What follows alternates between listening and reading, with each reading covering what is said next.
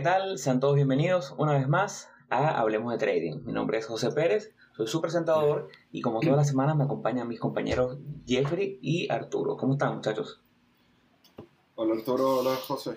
Bienvenidos todos a escucharnos de nuevo. Hola José, hola Jeffrey, bienvenidos nuevamente.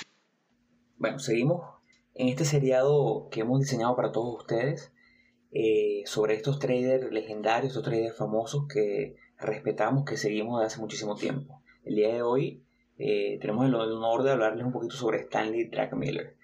Eh, pero antes de comenzar, sí quisiera, como en todos los episodios, hacerles un llamado que nos sigan en nuestras redes sociales. Recuerden que estamos en Instagram como arroba hablemos.de.trading.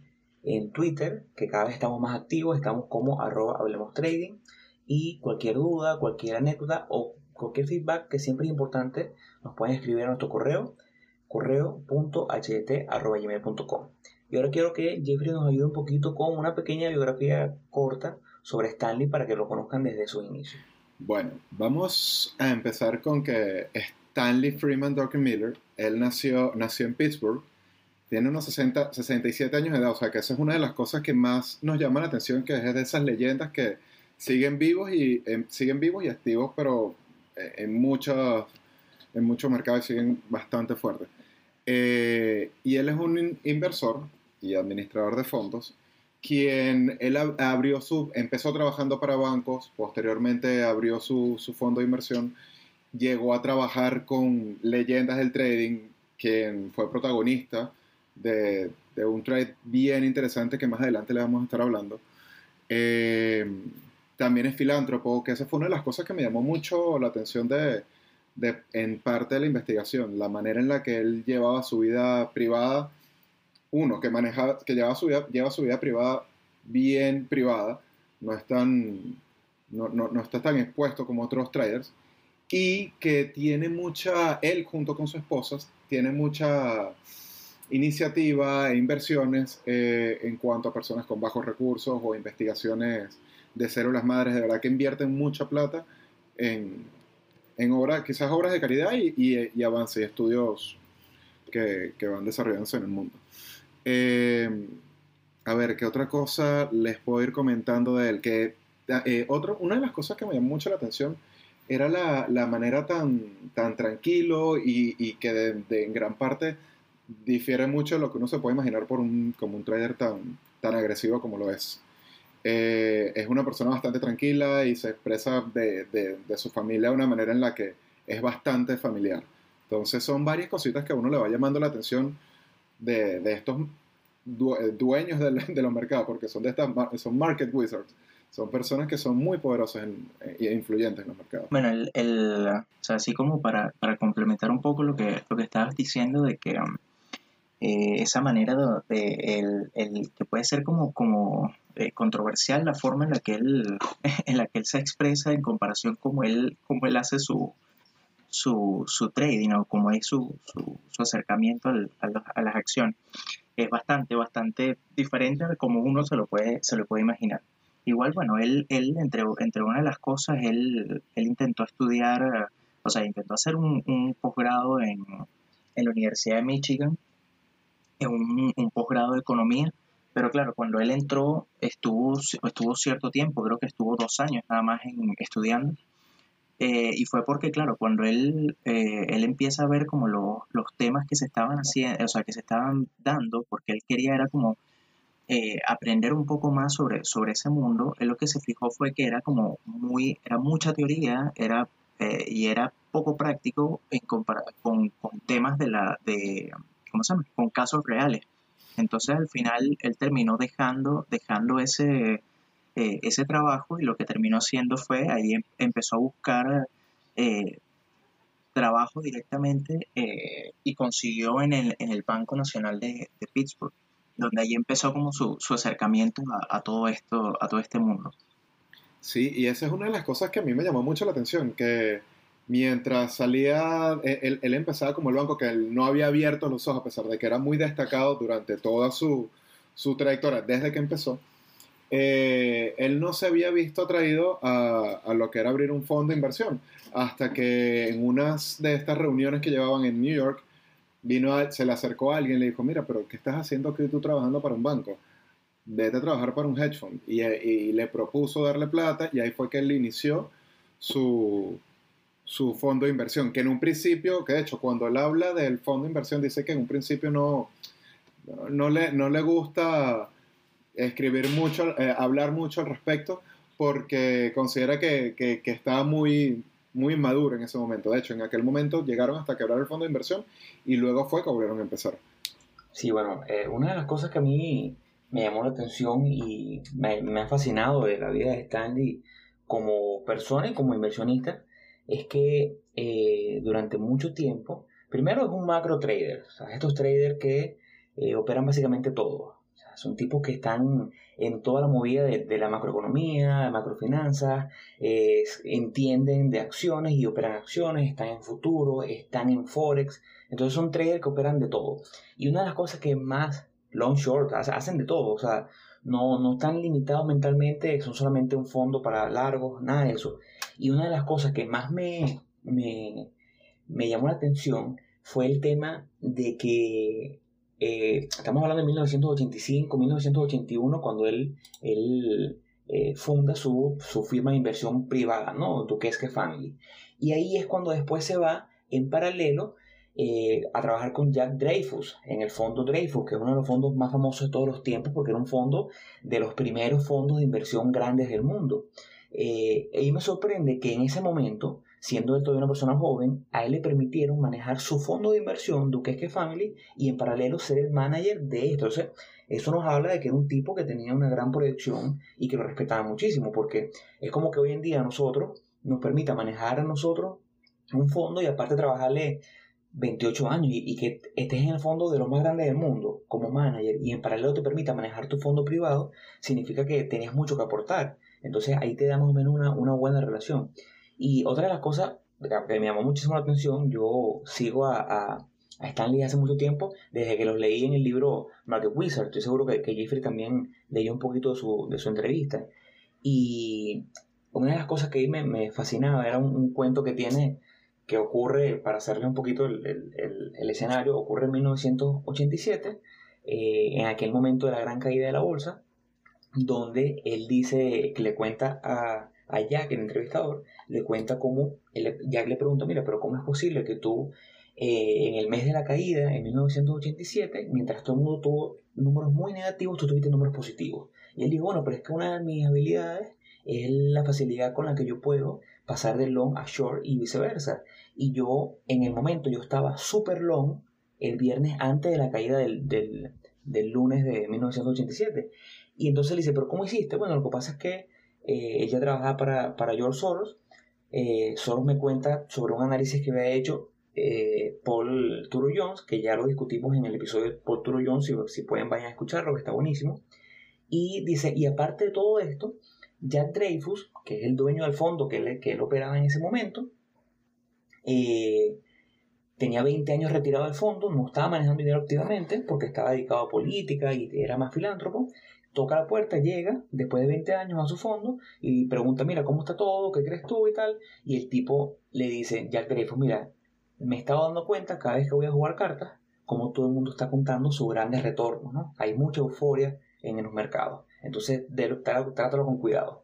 Y al otro día, la gran caída del mercado. Entonces, eh, tuvo esa, esa, logró desligarse de esa mentalidad que tenía el viernes antes de la caída, donde estaba totalmente long y fue directamente short. Entonces, es una de las cosas muy rescatables de, de Stanley como inversionista, como trader. Esa facilidad con que puedes cambiar de parecer de un momento a otro y no casarte con una idea, sino entender cuando tu hipótesis está errada y cambiar. Claro, y eso es algo, eso es algo que también, eso es algo que también habla mucho de la convicción que tiene él como trading, que de hecho, ya un poco más adelante le vamos a estar hablando más a fondo de esto, pero él obviamente tenía una filosofía de, de manera, en la manera en la que operaba en, las, en los mercados, y dentro de esa filosofía, con toda esa rigidez que tenía su sistema, él se, todavía, todavía tenía la flexibilidad y se daba la oportunidad de corregir cuando él viera eh, ciertos momentos muy, muy drásticos o accionar o de repente quebrar, violar su propia filosofía si la situación lo, requería. Entonces habla de una agudez y, y, un, y, una seguridad de la manera en la que opera que, que, es increíble. Y que eso lo repitió, lo ha venido repitiendo constantemente en más de 30 años operando, en donde solamente ha tenido 5 cuartos negativos en todo esto, de, son un total de 124, 120 cuartos operando, y siempre ha tenido un rendimiento anual de por encima de 30%. Y, y fíjense el, el nivel de, de, persona que le estamos escribiendo que está teniendo un 30% de, de, de, rendimiento anual y que se ha venido con, con, ha sido compuesto durante todo este tiempo. Entonces, no, de verdad que es sumamente importante. Claro, un rendimiento, un rendimiento espectacular. O sea, un rendimiento ya de, de clase mundial, ¿no?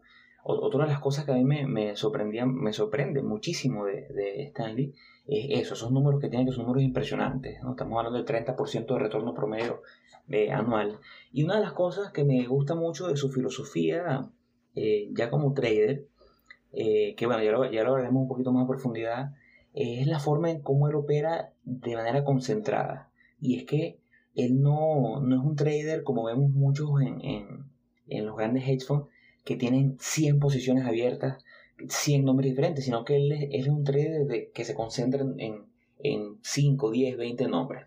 Pero bueno, siguiendo un poquito con, con, con, su inicio en los mercados, después de la caída de 1987, eh, que salió victorioso, a diferencia de, de, la gran mayoría, fue ese pequeño grupo selecto, junto con Paul True Jones y otros inversionistas, que lograron salir airosos, a diferencia de por lo menos eh, Richard Dennis, que ya, ya en el episodio de Richard Dennis hablaremos cómo eh, una de sus grandes caídas fue en 1987. Entonces, bueno, aquí vemos cómo aún hasta los grandes cayeron, pero este tipo de inversionistas como Stanley lograron superarlo. Y es en el 87 cuando él acepta un trabajo, eh, es en el 88, perdón, cuando acepta un trabajo en, como manager de Quantum Fund. Quantum Fund es el, es el, el fondo de George Soros.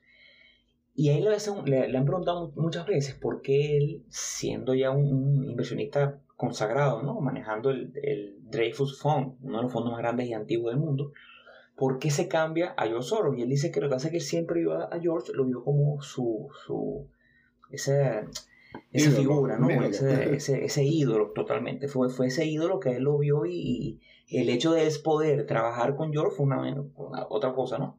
Entonces, bueno, él hay una, una historia bastante peculiar que, que, sé que mis compañeros la, la, conocen y la quieren discutir. Y es que eh, George Soros es muy famoso porque se dice que él quebró al Banco de Inglaterra. Se dice que él fue quien en 1992 hace un mega short en contra del Banco de Inglaterra, en contra de la, de la libra esterlina y la quiebra, ¿no? Y tiene un beneficio de un billón de dólares, cuando un billón de dólares era un monto que bueno, todavía es enorme, pero para los fondos era muy grande. Y lo que realmente la gente no sabía era que el que ideó y el que estuvo tras el concepto de ese gran short fue Stanley Druckenmiller. Y una de las cosas que, que él, cuenta en el, libro, cómo, cómo, fue influido por, por Soros, es cuando él le dice a Soros, mira, tengo esta convicción, tengo esta idea, quiero ir short eh, eh, la libertad esterlina en Forex, este es mi tamaño de posición, y Soros le dice, pero si tienes tanta convicción, ¿por qué no te vas más, más fuerte? Y ahí es cuando entra la gran sabiduría, sabiduría de George Soros, que él decía y dice actualmente, cuando tienes buena convicción y crees bien, tienes que apostar lo más fuerte posible, porque es el momento de, de lograrlo. No sé qué opinan de, de, esa historia tan, tan peculiar.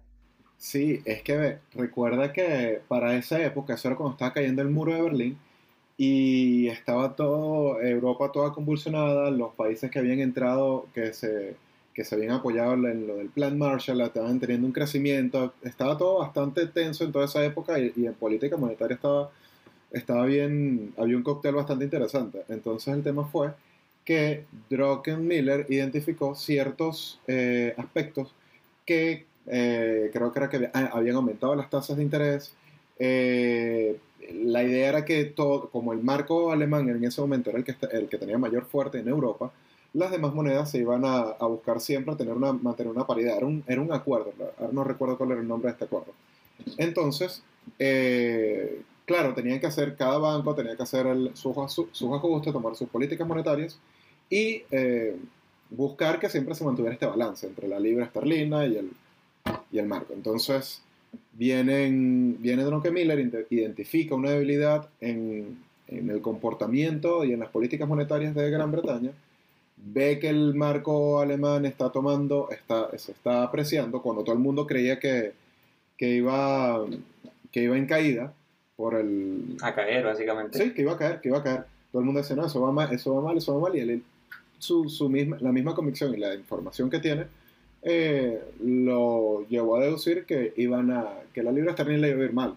Entonces es donde él inicia la posición en este momento, a ver, sé que era una relación bastante grande. Si no me equivoco, era tener una posición de 150 millones de dólares y, y, en las conversaciones con George Soros se terminó apalancando y estando como unos 1.500, creo. No sé si tú recuerdas los números, José. Sí, sí, creo, creo que llegó casi a, los 2 billones el short. Sí, sí, casi los 2 billones el, short. O sea, fue obviamente muy, muy fuerte. Y si bien, eh, si bien eh, era, bastante, bastante apalancada. Claro, no es que él lo termine de quebrar, pero bueno, ya, ya el peso, cuando ese short se va tan inminente, ya todos los peces grandes se van en short y bueno, terminan de quebrar el banco. Sí, terminan. Y, y ahí es donde George Soros, que también es, George Soros, que también es bastante, es una figura pública bastante entre polémica, famosa, es, es, alguien bastante visible, eh, se acredita eh, ese, ese trade.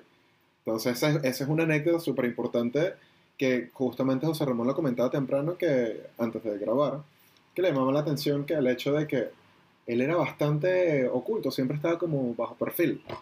Y, y, literal que era de las personas que, o es, de los que mueven los mercados. Totalmente, totalmente. Y eh, a mí me sorprendió mucho esa historia cuando, cuando la leí, porque eh, yo creo que todos y, o, es una de las historias más famosas, lo del George Soros, ese titular, George Soros quiebra el Banco de Inglaterra, que para las personas incluso que no están en el mundo del trading, en algún momento lo escucharon. Eh, hace poco, o hace unas dos semanas, eh, que leía sobre estas teorías conspirativas, sobre todo el tema de Trump, y, y, y esas teorías conspirativas que hay ahorita sobre cómo, cómo, cómo se llevó la elección. Entonces decían, no, bueno, que yo... Eso, y decían que no, que George Soros está detrás de, de tumbar a Trump. Y dice, bueno, pero es que Soros toda la vida ha sido un tipo muy polémico. Entonces, ahí me sorprende cómo una, un trade tan famoso en realidad fue llevado a cabo, a cabo por Stanley y prácticamente permaneció en anonimato durante muchos años. Solamente el que está ya más adentro de, este mundo entiende hoy en día la figura de Stanley como tal.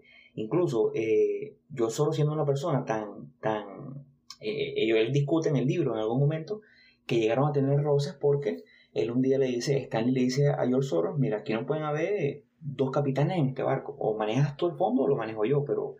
Y es cuando George Soros decide, bueno, me voy a Europa a, luchar un poco por sus ideales políticos y lo deja enteramente a él. Bueno, y es que inclusive ellos dejan, o sea, ellos eh, dejan de trabajar juntos, o sea, se separan por un problema que tuvieron entre ellos dos.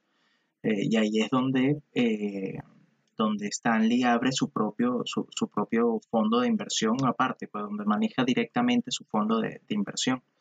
Entonces, claro, a mí, a mí lo, que me, lo que me llama la atención de, todo esto es que eh, Stanley como trader, o sea, fue, o sea, es muy bueno, o sea, es muy bueno, tiene habilidades muy buenas, y entonces también toma como mentor a, George Soros de, cierta forma, o sea, no, no es que sea, no es que fue la persona que le enseñó, lo educó de eso, pero, pero lo ayudó muchísimo con todo este tema de, eh, tengo entendido que, que, Stanley es muy bueno en, en toda la parte del, del, del, del ratio de riesgo-beneficio, que él lo maneja muy bien, pero entonces aparte aprendió, aprendió de la parte de position sizing, de, de posicionarse de forma, o sea, de forma correcta eh, a través de, George, de, de Soros. Entonces, claro, eh, eso, eso te, te, hace ser un trader muy, muy integral, pues te hace ser, o sea, como que es bastante complejo. Claro, claro.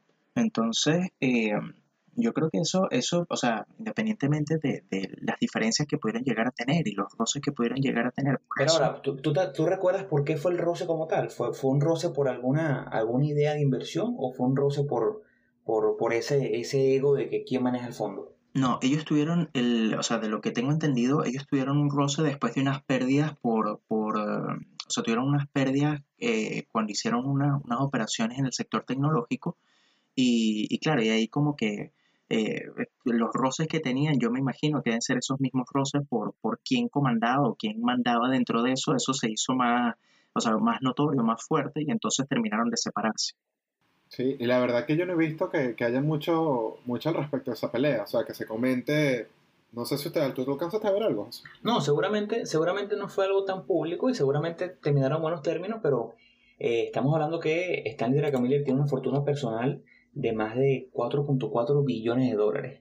George Soros también está alrededor de esos números, entonces estoy seguro que para un, un manager de este nivel de Stanley, ya, bueno, seguir siendo básicamente, por así decirlo, un, un empleado de, del fondo de Soros ya no, ya no, ya no, ya no tenía tanto, tanta motivación. No es atractivo. Eh, claro, no es atractivo. Entonces eres un hombre, eres un tipo que tiene tu cartera, independiente de la, de la cartera de, que le has manejado yo Soros, tienes tu cartera con, con Duques Family eh, Duques Capital tiene una cartera de inversión que te ha dado 30% de retorno anual durante los últimos 30, 35 años, bueno, no tienes nada que probarle a nadie.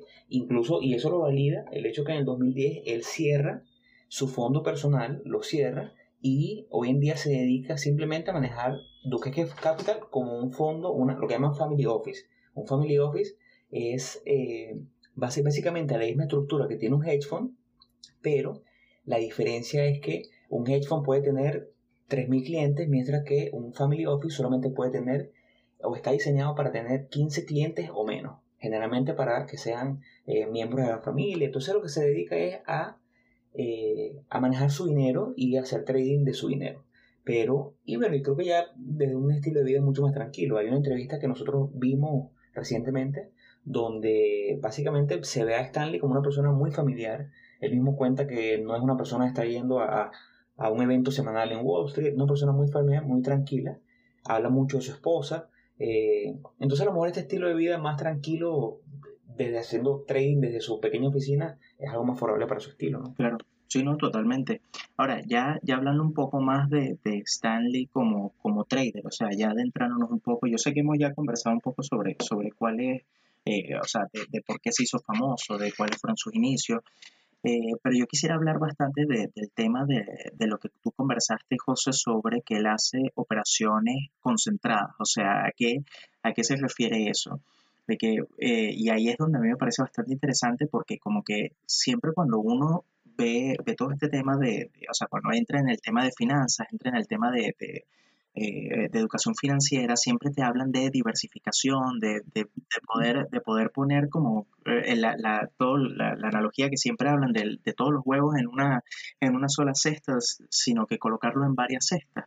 Y, y, hay una entrevista que le hicieron a Stanley donde él dice que, que él no comparte eso, que eso es algo que está bastante, eh, o sea, que, que, que, no, que no está, o sea, que está como que tiene un mal concepto de esa, de esa, de, esa analogía. Entonces, claro, él, eh, de ahí viene todo este tema de que él hace esta, estas operaciones concentradas, donde él lo que hace es que eh, él dice, mira, si yo estoy, eh, o sea, si yo tengo un buen presentimiento sobre una operación y estoy, y estoy en lo correcto con, con eso, le voy a colocar todo, o sea, o sea voy, voy, a ir con todo sobre esa operación, cosa que quizás es bastante, es bastante controversial porque que, o sea, quizás uno no lo, no lo ve de esa forma o uno quizás no lo, no lo comparte de esa forma, sino uno es un poquito más conservador. Entonces esa forma agresiva de, de ser de él es bastante interesante. Totalmente, totalmente. Incluso hay algo, esa entrevista que, que tú conversas, que es otra entrevista, que bueno, de nuevo aprovecho para hacerme un poquito de publicidad. Eh, pueden escribirnos en nuestras redes sociales, pueden escribirnos en nuestro correo y le compartimos estos materiales, estas entrevistas que son entrevistas espectaculares. Yo creo que eh, si nos escriben a nuestro correo, correo.hdt.com, eh, les pasamos estas entrevistas y estamos básicamente escuchando hablar a traders que manejan billones de dólares, traders que lograron lo que, lo que oro. queremos que ustedes y nosotros lograr. Entonces, esa, esa oportunidad de, de hablar, básicamente, de, de, ver en primera fila eh, los consejos de estas personas, ¿no? Esa entrevista que, que le hacen a Stanley, que tú haces referencia, Arturo, me parece espectacular porque eh, cuando le preguntan eso, bueno, sí, de diversificar, que es como tú dices, es lo que siempre le enseñan a uno cuando comienza, y él dice que él no cree en la diversificación, que él en vez de colocar, eh, él es de lo que piensa que coloca todos los huevos en una misma canasta y la mira muy de cerca, no que lo que hace, no, no diversifica. Y una de las cosas que él dice que, que más le gusta de, de todo el tema es que él, y yo creo que sí, es como dice Arturo, es a lo que va a lo mejor en contra de lo que uno le enseña, pero al mismo tiempo, y viendo en retrospectiva, el, el approach al trading que tenemos Jeffrey, Arturo y yo se parece mucho al que tiene Stanley porque nosotros no, no, tenemos en un determinado momento 20 nombres diferentes en nuestro portafolio, sino que tenemos una, dos, máximo tres ideas por momento y concentramos nuestro capital en esas ideas y la vemos muy de cerca. Analizamos muy de cerca el riesgo, la entrada, la salida y buscamos que de alguna manera sea un portafolio concentrado que no, que no cree tanto en la diversificación, sino que lo estamos vigilando muy de cerca. Jeffrey. Claro, y, y también ese, comentando sobre el mismo trading approach, eh, él, hacía, dijo una frase que me quedó bastante grabada, que era que cuando estaba seguro de que, de que, de que lo ibas a lograr o que ese era el trade, tenías que ir directo a la yugular. O sea, el tipo va es con todo, con todo, con todo, y obviamente manteniendo su, su estrategia de riesgo, que también viene apoyado de que, que, comentas que es algo que de repente tú también te viste familiarizado cuando lo estuviste leyendo, que él decía que su, su manera de ver el mercado eh, o el análisis que hacía era tanto fundamental como técnico. Pero el fundamental no prevalecía sobre el técnico, él utilizaba el fundamental para ver una cantidad de variables que, que ya alguien con esta visión identifica en los mercados, pero pero principalmente su, lo que le iba a dar su entrada y lo que le iba a dar cómo operar iba a ser lo técnico. Entonces aquí también uno está viendo una mezcla y, una mezcla pero que, vale oro de distintas maneras de, operar que de repente le va, le va a chocar a uno porque todo el mundo tiene su estilo. Hay unos que son netamente fundamental, otros eh, netamente técnicos. Bueno, y, y, hablando también de, eso mismo del, de, o sea, de su approach, eh, cuando él entraba y él tomaba una posición, él no se salía de la posición hasta que eh, estuviese invalidada completamente su, hipótesis, por decirlo de alguna forma. Entonces, eh, eso es, o sea, es súper valioso porque inclusive en la entrevista que estaba viendo, él, él habla de que, bueno, es la misma entrevista esta que hace con, con Paul Tudor Jones, que él le dice que, bueno, que, que en una oportunidad estaba dentro de un trade y estaba perdiendo billones dentro del trade, pero él no se salió porque, eh, porque todavía no se había invalidado su hipótesis. Entonces, claro, te podrás imaginar el, el, como la experiencia o el nivel de... De, convicción. Bueno, de, convicción y, la parte psicológica, o sea, el buen control de emociones que puedes tener, porque, o sea, quizás nosotros que estamos, que manejamos capital pequeño, eh, no, no, o sea, no, o sea, nos afecta todavía perder 50, 60, 100 dólares, lo que sea, eh, pero estamos hablando acá de billones. Entonces te podrás imaginar el, control emocional que puede tener. Y, en esa misma entrevista él habla de que, claro, de que cuando, la, cuando, cuando estaba pasando eso, como que las hijas y la esposa le estaban diciendo así como, eh, vamos, eh, hay que vender la casa, hay que irnos, hay que, cuando estaba con, e, con esa pérdida, y, y, él así como, imagínate. O sea, él, él, como que controló, controló muy bien esa situación y, y, y hasta, que él, hasta que no se le invalidara la, la, la, hipótesis que él tenía, él se mantuvo dentro de ese trade.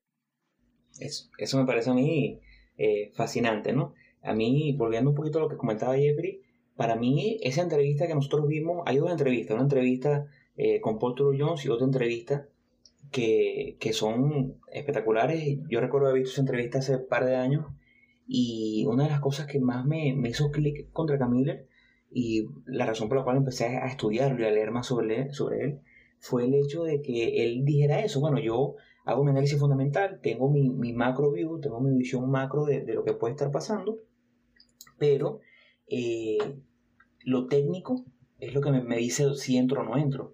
Yo me veo, me veo muy enfocado en, en, lo técnico. Entonces, el hecho que un inversionista, siempre volvemos al tema, o sea, aquí hay personas que son fundamentales, personas que son técnicos, estamos nosotros que hacemos un poquito de ambas, más orientados a lo técnico, pero ver que, estamos hablando de una, entrevista que, que vi hace dos años, ver que un tipo de este nivel, que maneja billones de dólares, también se enfoca en lo técnico, entonces es donde te valida lo que uno hace. Dice, bueno, pero es, que, pero es que los tipos están viendo lo que uno está viendo o se están enfocando en ese tipo de cosas. Eso es algo que para mí fue revelador. Y otra de las cosas, volviendo a la parte donde, donde hablamos de la diversificación, y es que en el trading no hay un solo camino perfecto. Y esto de la diversificación me recuerda mucho a Rey Dalio, que también es un trader nosotros seguimos hace algo totalmente distinto. Él no ve lo técnico, él está enfocado en diversificar 100% y en lo fundamental. Y yo, yo vi una entrevista con Rey Dalio hace poco donde Rey decía que, eh, una entrevista, no, un video de él hablando sobre cómo su visión es diversificar con 15 o 25 nombres todos los años que, estén, que no estén relacionados entre ellos, que no tengan correlación. Que es difícil porque es fácil conseguir dos nombres que no estén correlacionados, como podríamos decir a lo mejor eh, Bitcoin y el Standard Pure, ya un tercer nombre, pero ya cuando tienes más de cinco nombres, diversificarlos todos independientemente es muy difícil. Y al final del día estamos hablando de Stanley Druckenmiller, estamos hablando de Ray Dalio, dos traders que hacen cosas totalmente distintas y son proporcionalmente muy, muy, muy, muy exitosos en lo que hacen. Entonces, ese es ese tipo de cosas que, que, que rescatamos de, de, los traders. No sé qué opinan los muchachos. La verdad que son. Es, o sea, cuando uno lo va leyendo y va viendo la historia y, y, termina siendo bastante inspirador y uno consigue muchos puntos que los puede, que los puede asemejar al, al proceso que uno va llevando. Pero, pero, que es lo que estamos buscando con este podcast, si bien no es darles una, el paso a paso de cómo fue toda la vida de, de, Druckenmiller, si queremos es que escuchen, vean otros, de repente si no lo conocen, eh, si no lo conocen, no importa, ahora lo, lo, empiezan a escuchar, o si ya lo conocen, genial, ojalá que hayamos comentado algo que, que sea de, que le sumen su, en su proceso pero, pero son personas con las que nos puede ayudar a, a, cortar bastante la, la, curva de aprendizaje y, y, de repente aclararnos un poco el camino, que uno dice, sí, yo estoy, yo estoy pensando igual y mira, no, no estaba tan equivocado como pensaba porque te está apoyando y te estás viendo, estás leyendo historias de, de personas que, que, han influido bastante en los mercados. Eh, bueno, yo, yo, quiero rescatar eso de lo último que estás comentando porque porque obviamente uno tiene que, o sea, uno tiene que aprender de eh, los que ya lo lograron. o sea, al final hay que, eh, o sea, tener esos modelos a seguir, buscar quién es el que, como el que más te representa, o sea, como que con quien más te identificas. Eh, y, y, seguirlo porque son personas que, que, lo lograron, tuvieron el éxito y, y, la idea de todo esto para, para, uno como que acortar esa curva de aprendizaje eh, se encuentra en eso, en, poder imitar como las rutinas, eh, poder rescatar cosas interesantes de lo que uno pueda ver de, estas personas. Ahora, eh, yo lo que, quería conversar era ahora, porque ustedes piensan que Stanley tuvo, tuvo este éxito? O sea, me refiero a, a, ver, comparándolo con, como la, entrevista anterior fue con, de, de Paul Tudor Jones, eh, pensemos que Stanley Druckenmiller no vino de una familia, vamos a decir, vamos, vamos a hablar un poco adinerada, como, como Paul Tudor Jones, eh, vino de una familia de, eh, de, clase media, sus papás no tenían nada que ver con, con este tema de, de, de, inversión y de finanzas, su papá era un ingeniero químico. Y fíjate como, como tampoco tuvo un mentor como, como Paul Tudor Jones que, que pudo hacerlo a través de su, de su tío. Eh, pero fue una persona que le interesó este mundo, le llamó mucho la atención este mundo y consiguió de mentor nada más y nada menos que a, George eh, Soros. Entonces, eh, ¿cuál fue, o sea, qué, es lo que ustedes piensan que pudo haber sido la, razón de éxito de, Stanley? Bueno, principalmente me parece que, es un patrón que se repite mucho y que lo, vamos a ver, que ya lo mencionamos con Paul Tudor y estoy seguro que lo vamos a seguir mencionando con todos los demás traders que vienen que es la disciplina. De verdad que él comentaba que desde que empezó a trabajar en el banco, él llegaba a trabajar antes, dos horas antes del, de la jornada laboral, se iba tres horas después.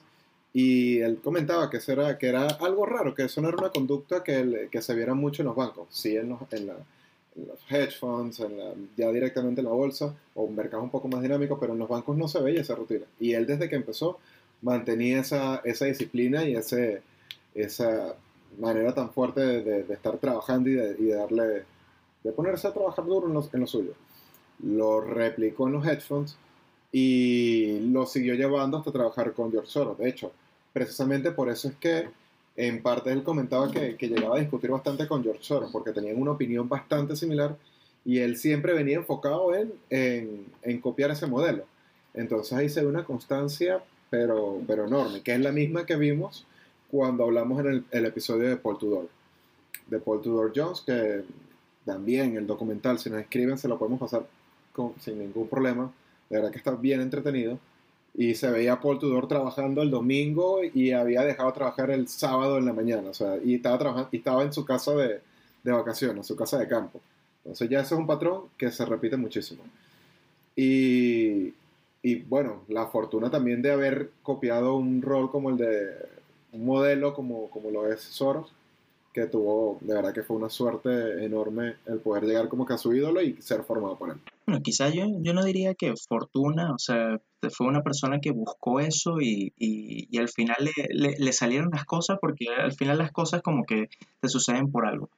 Eh, yo, yo creo que mucho de que esta persona, o sea, Stanley tuvo bastante éxito también por, por ese mismo control emocional que tiene, eh, esa mentalidad fría que, que, puedes llegar a tener porque eh, y digo fría en el sentido de que es, es difícil estar en la posición de, de, de, de estar perdiendo, de, de, tener una pérdida muy fuerte y, y, no salirte de tu posición justamente porque, eh, por, porque, o sea, porque tu plan... Porque sabes que es así. Claro, porque tu plan te dice que, que, que no te tienes que salir, o sea, que tienes que esperar porque todavía no está invalidada tu teoría.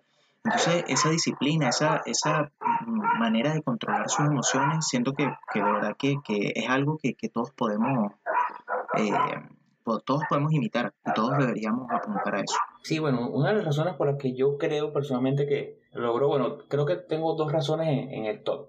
Eh, una es esa capacidad que tiene él de no solamente ser disciplinado y mantenerse en una posición eh, hasta que su teoría quede invalidada, que lo hemos repetido aquí, eh, sino también, como está el ejemplo de lo que ocurrió en la caída de, del lunes negro de 1987.